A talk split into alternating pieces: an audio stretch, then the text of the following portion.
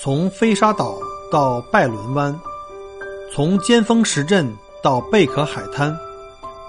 从巴罗沙谷到沉船海岸，请跟随麦克郭一起，让我带你走入精彩的澳大利亚。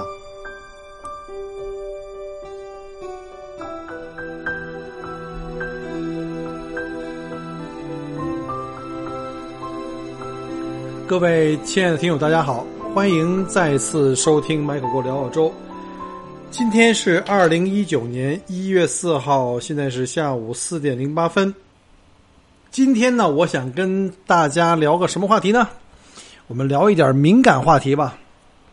其实有很多的听友，尤其是准备移民到澳大利亚来的听友呢，经常问我一些让我非常犯难的问题，很难回答、很难启齿的问题。经常是问：“哎呀，Michael，你觉得悉尼好还是墨尔本好？你觉得阿德雷德好还是布里斯班好？你觉得这个达尔文好还是珀斯好？”这种话题真的不敢说。第一呢，说出来呢容易误导大家哈，这个好坏每个人的标准不一样。第二个呢，那我万一说的不好，那个城市的当地小伙伴肯定会骂我。所以呢，今天我就斗胆来谈一下大家问的最多的两个城市的比较，就是。悉尼和墨尔本啊，今天我尝试着谈一下这敏感话题啊。澳大利亚呢，最为众人所熟知的两大城市呢，就莫过于呃悉尼跟墨尔本这两个城市莫属了。不管是初次来到澳大利亚旅游，还是来移民留学，这两大两大城市啊，基本上都是人们的首选。相对于这两个城市啊，其他城市的名称的存在感相对于就比较低了。呃，比如说你问大部分的人啊，这澳大利亚首都在哪儿？我估计有不少人会回答是在悉尼啊。这你别笑啊，甚至有的澳洲人不一定都能答对。这帮小朋友们在澳洲生出生这帮小朋友们，而真正的首都堪培拉呢，却是一脸的懵逼。当然，这个不能怪大家伙了，因为大多数的国家的首都啊，都会选择一个所谓文化经济地位处于首位的城市。而像澳大利亚这样哈偏僻偏要在这个偏僻之地另设一个政治中心的国家，这种情况并不多见哈。这点上跟美国的华盛顿有点像。呃，墨尔本跟悉尼啊这两大城市呢，在澳大利亚的这个有着如此的这个名声赫赫、如雷贯耳，一个呢常年的蝉联世界宜居城市榜首。呃，一个呢令呃稳坐这个澳大利亚经济中心的宝座，一个属于文艺青年，呃满腹的诗书小情调，英伦文化传承之地；另外一个呢，则是阳光男孩，洒脱随性，爱生活，澳洲金融中心很多年的大哥。所以呢，墨尔本人跟悉尼人，甭管有钱没钱啊，都有一种这个没由来的这种优越感。这听起来是不是有点像天朝的帝都跟魔都啊？这个我们在北京的北京人和上海人哈都有相当的这种自豪感，也对这个外地的这个户口和外地人啊有一点点的那种心理上的小优越感和小鄙视链啊。当然，小郭不是啊，小郭是一直说自己是中国人。那墨尔本人跟悉尼人啊，就好像是这个帝都人和魔都人一样，那互相经常也是看不上。墨尔本人呢，经常这个说悉尼人没文化，说他们土。而悉尼人呢，经常这个嫌这个墨尔本的这种二逼天气，呃，连个像样的海滩也没有啊。总之是各种撕扯，各种看不上，已经有这个上百年了。那墨尔本跟悉尼的互撕呢，由来已久，源远流长啊。但是故事的开始呢是这样的：Once upon a time，通常我们一般开篇啊都有一个特别啊装逼的一个开始哈。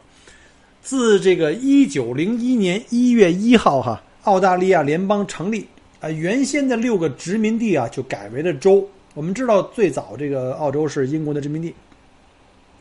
那这六个殖民地改为州以后呢，澳大利亚就成为了英国的自治领地了啊。首先呢，它是英国的殖民地不假，它是但是有一定高度自治的。这个时候就已经需要自己有首都了。呃，墨尔本和悉尼两个城市都举手要选，选我，选我，pick me，pick me。但是我们知道有一个故事哈，在这个一八五一年啊，这个由于墨尔本西部啊发现了这个呃苏芬山金矿，哦，这不是这发现了巴瑞特的金矿啊，苏芬山金矿只是我们现在的一个景点儿，就带动了全球第二次淘金浪潮。大家可能比较熟知美国的 San Francisco 哈，叫三藩市啊，我们在华人圈里啊，后来呢，广这个三藩市呢叫旧金山，就是因为在墨尔本西部巴罗瑞特发现了这个叫新金山，啊，所以呢也就有个说法说，如果没有墨尔本的这个巴罗瑞特金矿的发现，就没有美国旧金山名字的来历。这就是全球第二次淘金浪潮的发源地。那自从这个十九世纪中叶啊，墨尔本开始这个发现金矿以后，墨尔本的经济和人口都得到了极快速的发展，一直都是比悉尼还要繁荣的城市。悉尼的小伙伴们不要扔砖啊，这是事实，这是历史啊，历史是不容我们随意改动的。同样呢，也就造就了这个墨尔本作为澳大利亚最接近欧洲的城市的美誉。但随着呢后来工业化的大发展啊，呃，再加上这个金矿挖没了啊，经过十几二十年，这金矿挖没了，呃，毕竟呢，悉尼在海外呢，在这个西方世界呢是这个非常有名的嘛，因为毕竟是这个英国殖民地到达澳大利亚第一块呃登陆点。那悉尼的这个经济也随着工业发展呢就日益繁荣，后来形成了这种后来居上的这种形式，当地的市民呢也非常希望悉尼能够成为澳大利亚的首都。所以呢，到底让谁当首都这事儿啊，就一商量就商量了七年多。在一九零八年，政府说你们也甭争了啊，我们在决定你们俩城市之间啊，呃，再建一个新的城市，呃，作为首都，呃，这就是现在这个首都堪培拉的来历了。新首都啊，不能位于任何一个州，啊，我们专门搞一块地儿叫做首都领地，叫 ACT 哈。啊，不偏不倚，刚刚好。实际上，这块地方离悉尼更近，开车三个小时，离墨尔本就远了。呃，在这商量的七年时间里面，那墨尔本呢，就实至名归的一直被当做澳大利亚的临时首都。啊，这个我们知道，在这个 Spring Street 上面有一个这个联邦议会大厦呢，就是在墨尔本。后来，这个首都迁都到了这个堪培拉以后呢，这个联邦议会大厦就变成了墨尔本的这个州政府的这个所在地。啊，很多这个政府机构啊，当年都设在墨尔本，像这个呃旧的这个财政部大楼，我们在这知道一下，就是在春天大街上。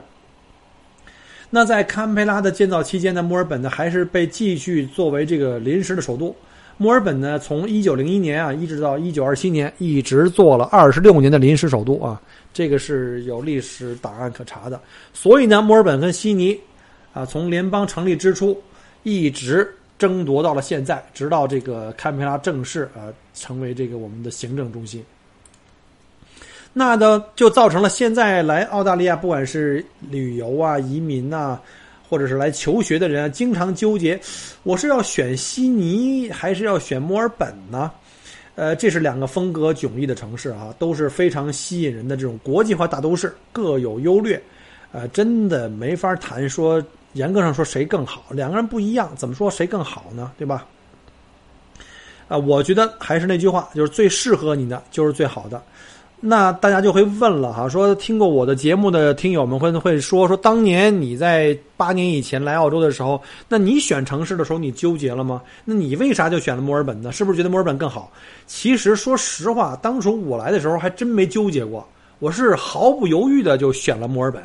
从登陆澳洲到现在啊，已经在墨尔本生活了整整八个年头了。呃，为啥这么坚定呢？啊，其实原因很简单啊，并不是因为他们俩谁好谁差，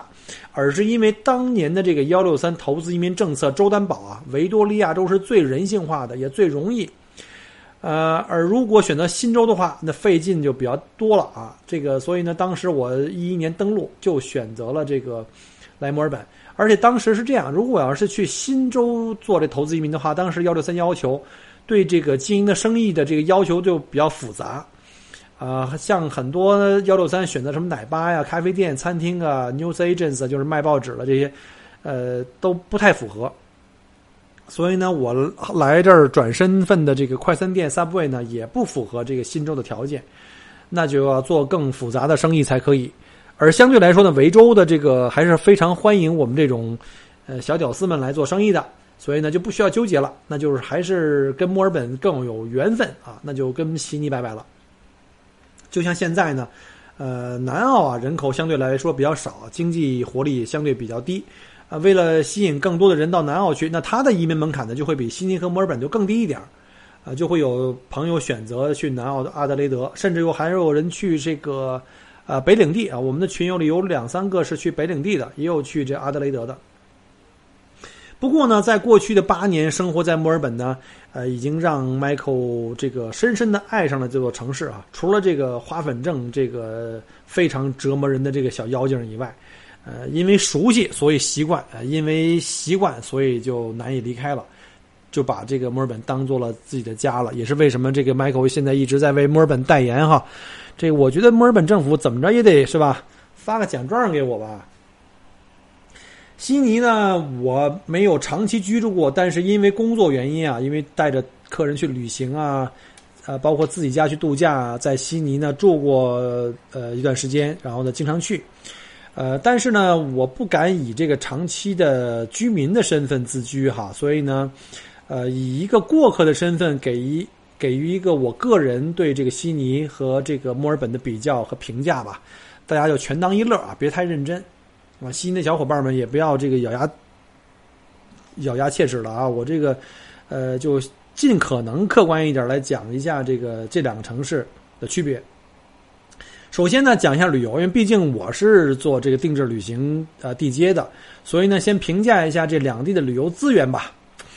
先说说这两地的城区啊，也就是我们说的所谓的 CBD 啊，CBD 呢拼音的名名字呢意思就是车倍儿堵的意思啊，你可以望文生义啊，这两个地方都是开车很费劲的。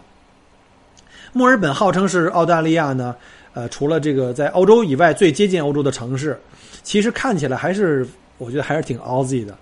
墨尔本 City 的建筑风格呀，拥有了非常典型的这个当时啊欧洲的主要的一些建筑风格，包括像什么维多利亚式建筑，呃，还有像哥特式建筑啊、联邦式建筑等等等等，啊，这个欧式的韵味儿比较明显，比较小资情调。那悉尼呢，城市呢风格更加现代化，更加繁华，高楼大厦更多，人也更多。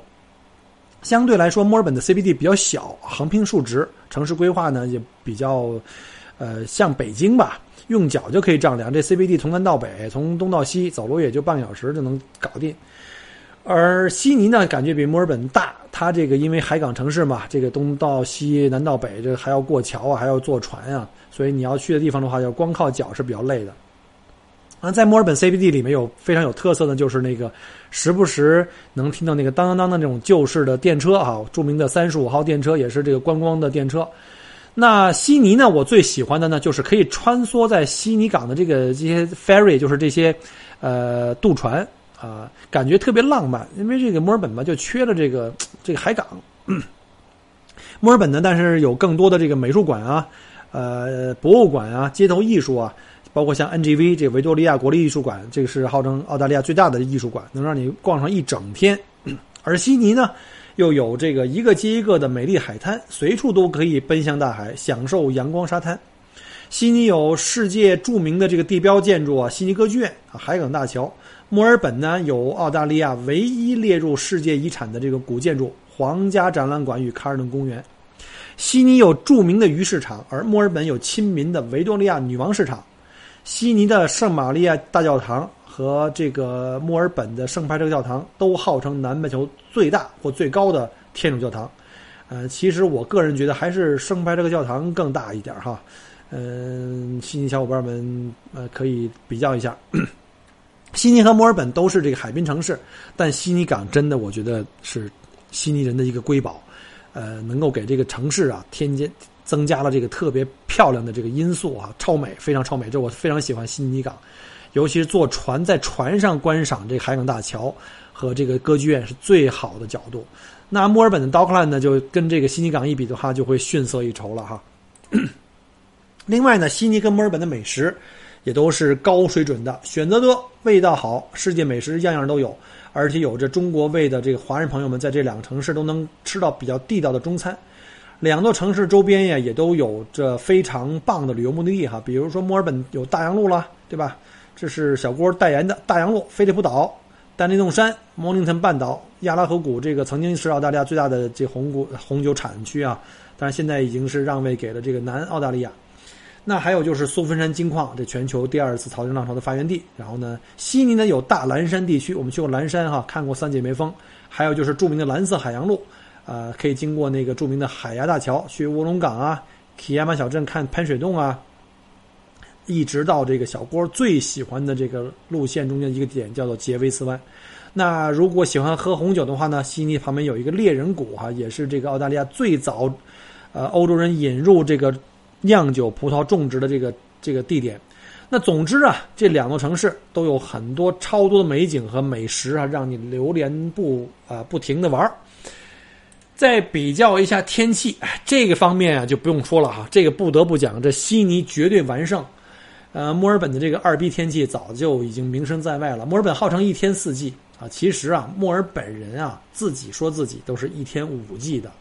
呃，除了这个春夏秋冬四季之外啊，我们还有一个特别的季节叫 F word season 啊，因为这个节目的这个尺度有限啊，不能讲那个词儿哈。啊，北京话的人都知道哈，在球场上一踢中超联赛啊，我们在球场经常听着那个那个字儿啊，就是那个意思，叫第五季，我们叫 F word season。那可见，连墨尔本本地人对这里的天气都是深恶痛绝啊。现在还艳阳高照，一会儿就能把你保证给你淋一个落汤鸡，这种事情在墨尔本冬季也发生几率非常高。墨尔本的天气啊，处于常年打摆子的模式。呃，比如像今天哈，今天这墨尔本天气是预报是四十一摄氏度啊，这个第二天的下午呢，晚上最低温度只有十三度啊，大家看一下啊，从四十一度到十三度，就差了一个，就差了一把这个胡椒面了，我们就可以直接进入烧烤了。而悉尼就不一样了，明显比墨尔本阳光多呀。呃，数据显示啊。悉尼平均每年有一百零七个晴天，哈，一百零七克，你想想，三天中就有一天是晴天，这很好。而墨尔本只有四十六天，啊，好在有个晴天的中午，可能下午就开始乌云密布下雨，晚上可以有闪电啊、雷鸣啊、冰雹啊。而且悉尼的海水温度明显比我们墨尔本的海水温度温暖，因为毕竟他们在东海岸往北一点，靠近赤道方向更近一点，而。南东南半球就是我们在这个南半球的这个最南端啊，像墨尔本港往南的巴斯海峡，就是靠近这个南极比较近了。虽然说比比这个塔斯马尼亚还北一点，但是这水温啊，受到南极洋流的影响，水温非常的高，即便四十几度，那水温外海的温度也就十几度。所以呢，这个冰火两重天啊，懂得你都明白了。呃，但是我们这个去西极旅行的时候呢，尤其在十一月份的时候。那海水的温度呢，没有那种特别冰凉，像墨尔本这种冰冷刺骨的感觉。我们悉尼的朋友呢，每天都可以到海里去游泳啊，傍晚在海边散步。人家在悉尼的学校里啊，体育课都把冲浪作为一个标准的一个项目，在墨尔本就很难了。这个真的是令墨尔本人羡慕的。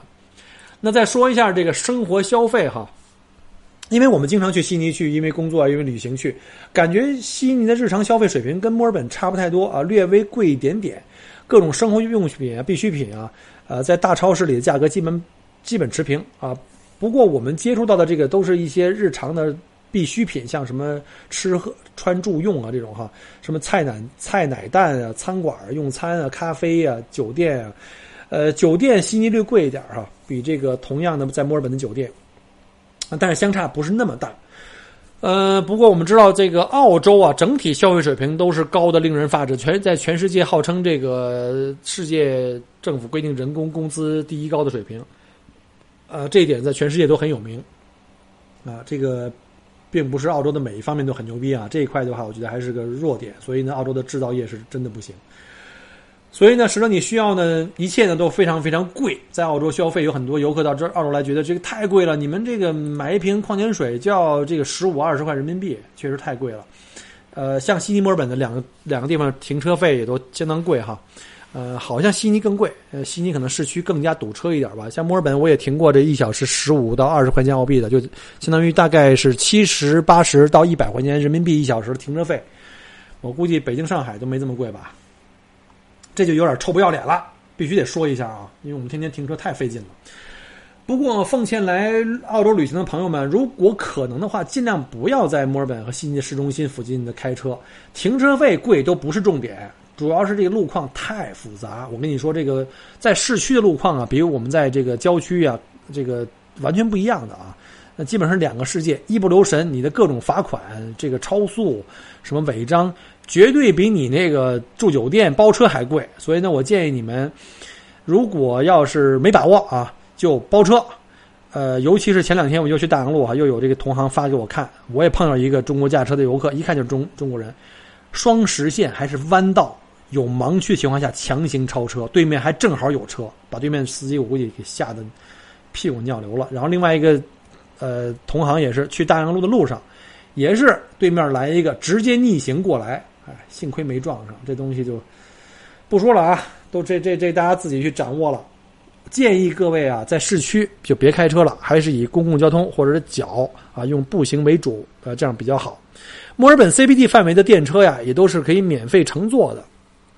就是市政府整鼓励哈，大家就不用去开车了。但悉尼市区呢，因为比较大啊，还是要花点交通费的。啊，好在呢，悉尼的公共交通还跟墨尔本差不多，比较发达，再加上还有比较浪漫的这个 ferry，就是这个轮渡哈，可以坐，可以从环形码头坐到情人港。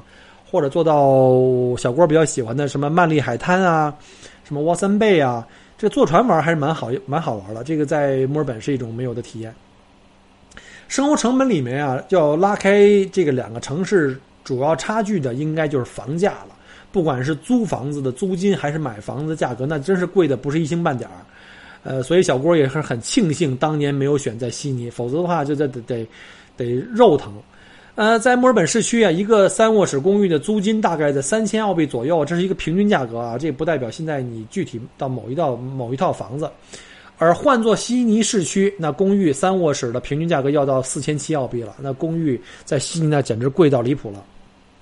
那墨尔本独立屋的中价位目前是九十万澳币左右，就是指墨尔本这个总体的中价位的平均值，而悉尼呢要接近一百二十万，你想想这要差了多少？那公寓呢，在墨尔本市中心价位在五十万的，大概比如说一个一室啊，或差一点两室的话呢，再要在悉尼呢，要达到七十万了。所以呢，悉尼人的整体工资呢，要比这个墨尔本要略高一些，才能够生活得下去。但是呢，对于对于很多人来讲，这生活成本呢，还是不是一般的这个大。难怪啊，这悉尼经常被。呃，评为这个世界上最昂贵的城市之一啊！从住房成本的角度看，墨尔本还真是挺实惠的哈。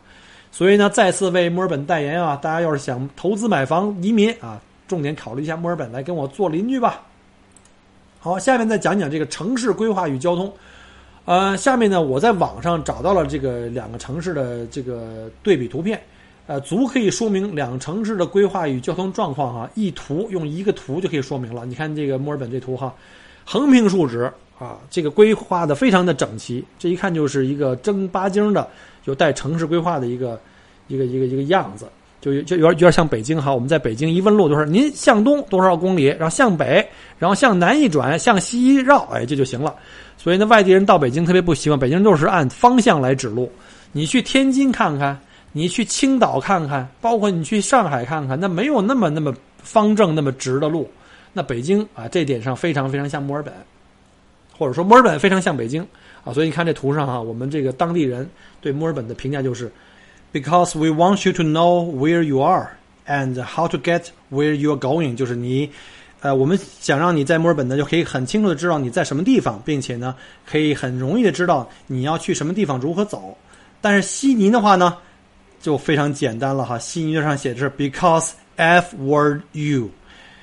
这个感觉你们自己体会一下啊，因为这个太过敏感的话题，这个词儿也太敏感了，我怕到时候这个节目受到危害。大家可以看一下这个图啊，非常非常说明问题。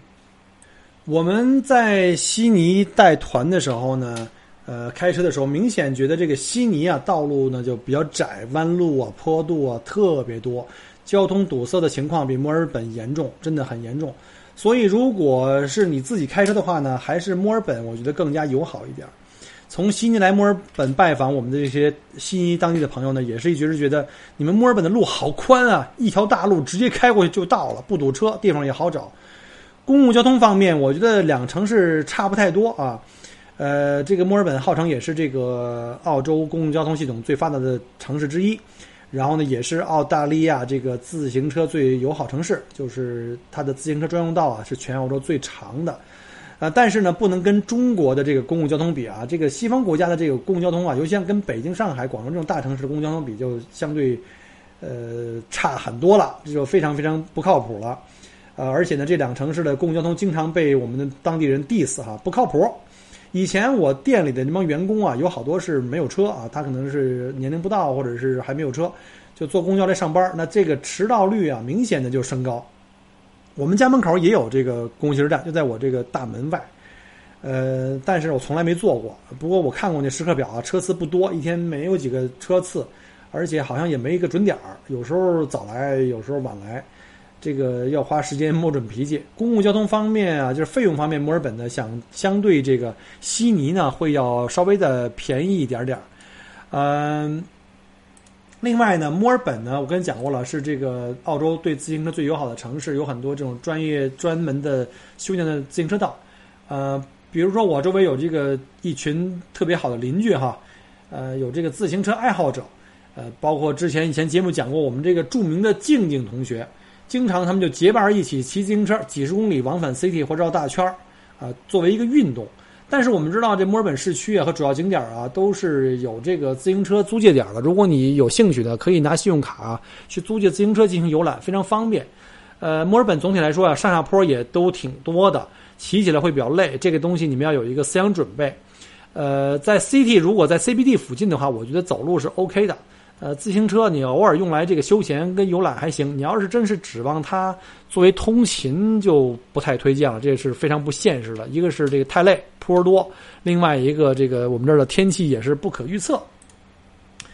然后呢，再讲一下下一条呢，就是关于这两个城市的教育资源。两个城市都有非常好的大学，这澳洲的八大，我们叫 Group of Eight。在墨尔本跟悉尼各有两所。墨尔本呢有这个莫大，叫墨尔本大学，还有就是这个呃莫纳什大学。悉尼呢有著名的西南威尔士大学跟悉尼大学。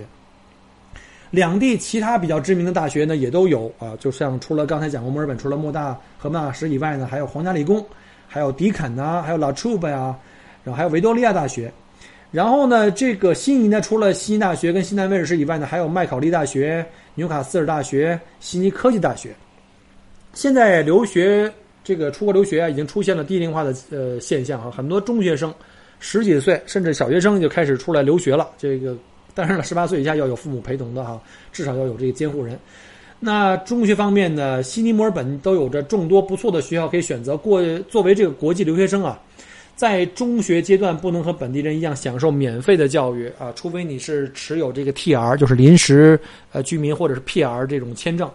呃，上公立学校跟私立学校都要交这个国际学生的这个这个学费，学费上呢，两个城市呢真的差别不太大。呃，不过十几岁就出来留学的孩子，在最开始的适应阶段，最好家长还是出来陪同一下。我就认识几个孩子独自出来读书的，最开始啊，心理压力还是蛮大的，每天在学业上的各种的困难啊，还有生活上的一些细节啊，啊，再加上就是想家啊，又没有朋友，所以呢，在孩子这个心理在。呃，慢慢的成长跟成熟期的时候呢，我觉得家长要给一定的支持，最好是过来陪伴一下。好，最后呢，我们来讲一下这个关于这个过来生活的一个很现实的问题，就是生活跟交友。那澳大利亚是一个移民国家，这悉尼跟墨尔本呢是这个澳大利亚经济活力最旺盛的两个城市，那就业机会相对也多，生活也便利啊，绝对吸引呃，绝对有着充满着吸引力。呃，绝大部分移民啊。通常都会选择这两个城市呢作为主要的落脚点来定居。墨尔本曾经连续七年蝉联世界最宜居城市，综合各个方面来说的话，还是比较令人满意的啊。这不是我讲的啊，啊，这个这个是有这个专业的机构来评比的。悉尼呢，世界宜宜居城市的评呃排名呢大概在第七位左右，城市也很漂亮，也很充满活力。每年的净移民流入是全澳第一名啊。我们记住啊，悉尼全澳的呃。国际移民流入是这个全澳第一名，呃，比墨尔本的略高一点点。但是由于这个生活成本高啊，本地的人的流出量也非常高，就是它流入量全澳第一，流出量也全澳第一。呃，它的流出量里很大一部分呢，就流到了墨尔本，所以呢，人口的竞争的速度呢，墨尔本是超过悉尼的。所以两座城市人口目前是比较接近啊，悉尼呢五百多万，呃，五百一十万左右吧，墨尔本呢是将将到五百万。然后呢？虽然墨尔本现在人人数总量上不如悉尼多，但是它的的净流入高，就是它在国际流入上排第二。但是它在呃澳洲本地的呃各个州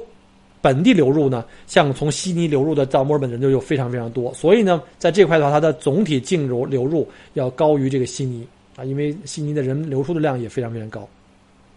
所以呢，预计啊，呃，专家预测说，大概在二零三零年，也就是再来个十年左右吧，这人口会超越悉尼。这个由于移民增长太快呢，相应的公共设施发展呢就跟不上人口增长。现在澳洲政府啊，包括这维州政府呢，就开始要强制这个让新的技术移民们啊，要在偏远地区居住五年以上，以缓解这个大都市区的这个呃人口压力。那悉尼相对于墨尔本呢，坦白讲，它的就业机会呢就比较多。对于技术移民来讲，平均薪资水平也比墨尔本相对好一些。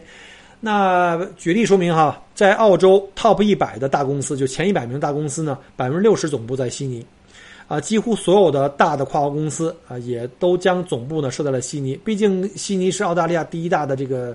城市，在澳洲的经济跟金融中心，澳洲主要的科技、金融、生物方面的企业都集中在了悉尼。而墨尔本呢，以前是澳大利亚的这个制造业中心啊，像什么制制药业啊，还有像什么汽车。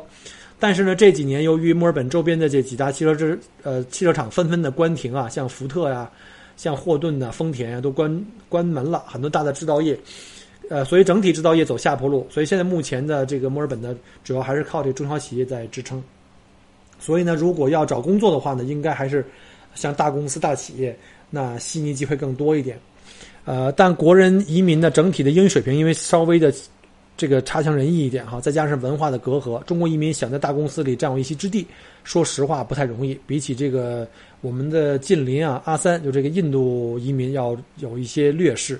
所以很多技术移民最终还是我看到了我周围的很多例子啊，最终还是走上了像我们投资民移民一样啊，买一个小生意来这个过生活的这个道路，呃，相当于就是等于自己给自己买了份工作嘛。但是呢，在悉尼也有它的问题，就是它的生活成本要比墨尔本高，啊，尤其是房价，这都讲过了啊，生活节奏又快，压力很大。所以呢，呃，如果是年轻人愿意拼搏的话呢，悉尼机会多一点。但是如果您是想来澳洲来移民，是来这个退休的，像我呢想过这种轻松生活的哈，呃不想太累的，呃就是像 Michael 这种的年纪呢，只想享受生活，那我觉得墨尔本可能是一种更好的选择。那两座城市呢都拥有着大量的华人移民群体啊，生活方便程度啊，交友指数都非常的高，随处呢能可可以听到中国各个地方的方言的乡音哈，啊满足了你的中国胃。都是非常适合这个中国移民居住的地方。我们移民过来已经八年多，认识了很多这个新的朋友啊，邻居，大家经常组织各种聚会啊、出游啊，一点也没有这种陌生或者这种寂寞感。甚至我们家里的老人呢，也完全不会英语，但是他们周围的邻居呢，这个华人的老人也非常多，他们经常一起聚会、聊天、遛弯儿，呃，甚至一块儿打麻将，都过得很 happy。出门买菜呢，也都有华人超市，基本上服务员们也都能讲中文。啊，去图书馆呢都能借到大量的中文的图书啊杂志，所以老人们的这个满意度也超级的高，而且现在这个互联网也很发达啊，通过这个微信啊，这个视频啊、语音啊，可以跟国内的这些朋友们聊天所以呢，他们也都觉得呃没有这种距离感。那悉尼跟墨尔本两地的治安呢，以前都听人讲啊，这悉尼治安比较乱啊，呃，治安相对墨尔本比较差。墨尔本好像在这方面稍微好一些，不过坦白讲，这两年整个澳大利亚由于这个呃难民的接收量的这个呃提高啊，呃，包括像墨尔本的治安呢也开始有所恶化，尤其是这个非洲裔移民的犯罪率问题，这个是实事求是哈，这个不是种族歧视啊。我们可以看到这两年的这个有色人种在墨尔本犯罪率的这个抬升哈，抢劫啊、偷盗啊，所以呢这个。尤其在他们的聚集区的附近，所以这个也是一个现实的问题，啊，当然也有一些什么类似像针对西方国家这些恐怖袭击啊，在墨尔本市区发生过，所以我们建议的话，大家尽量旅游的话，也不要在市中心长期逗留，尤其夜晚。所以建议呢，像我的团的客人，我都会建议说，如果你们不是那么那么想要日夜生活的话，我觉得完全可以住在东南区，我们这个华人旺区格兰威布利亚附近，这样呢吃中餐也方便，酒店相对也便宜，而且呢治安也比较好一些，比这个 CBD 啊呃治安也好一些。我相信这个治安问题也是为什么这个墨尔本呢，在二零一八年这个没有得连蝉联世界宜居城市第一名，我们沦为第二名了啊，这个让给了这个维也纳。我相信这个治安呃，就是这个社会治安的这个退化，是造成了我们这个降级的一个原因。但是仍然是全世界宜居城市的第二名哦，没有还没有跌过第二名以下呢啊。呃，总体来说吧，这两座城市的治安呢，从全球范围来讲还是值得称道的啊。我们虽然说，哎，这个悉尼说治安，你听你说这么不好，得有多不好啊？呃，看跟哪儿比？你要跟美国那些主要人口城市，像什么芝加哥、底特律、洛杉矶这种大城市比，那就差得太远了啊，远远比不过他们。人家那个治安啊，那犯罪率，那家伙每天，呃，枪响那就跟放鞭炮似的，就跟那个对吧？过年似的啊。美国小伙伴们不要不要不要骂我啊，就开个玩笑，但是这是事实啊。毕竟澳洲限枪还是很严重的啊，就是就是还是很严格的。我们这个枪支的犯罪率呢，还是很低的。好了，比较了这么多，其实两座城市真的都，我觉得都不错哈，都有各自值得称道的地方，也都有一些不尽人意的地方。世界上哪有真正的完美呢？对吧？像 Michael 说的这种，墨尔本这么好，他不是还有这花粉症这小妖精天天折磨我吗？我每天一出门，第一件事想起这小妖精，就是先吃药，这药不能停。所以呢，如果要是没有这个小妖精在墨尔本这个这个作乱的话呀，我估计墨尔本应该是非常非常完美的。好了，因为时间关系呢，我们就今天把墨尔本跟悉尼的对比呢，就聊到这儿。呃，如果各位喜欢我的节目，麻烦你在后面呢给我点赞或者留言，或者是转发，谢谢各位。然后，如果你有任何其他的问题，想了解澳洲不同的呃地方的一些情况，也请给我留言啊，我们可以在线下呢加我的微信互动。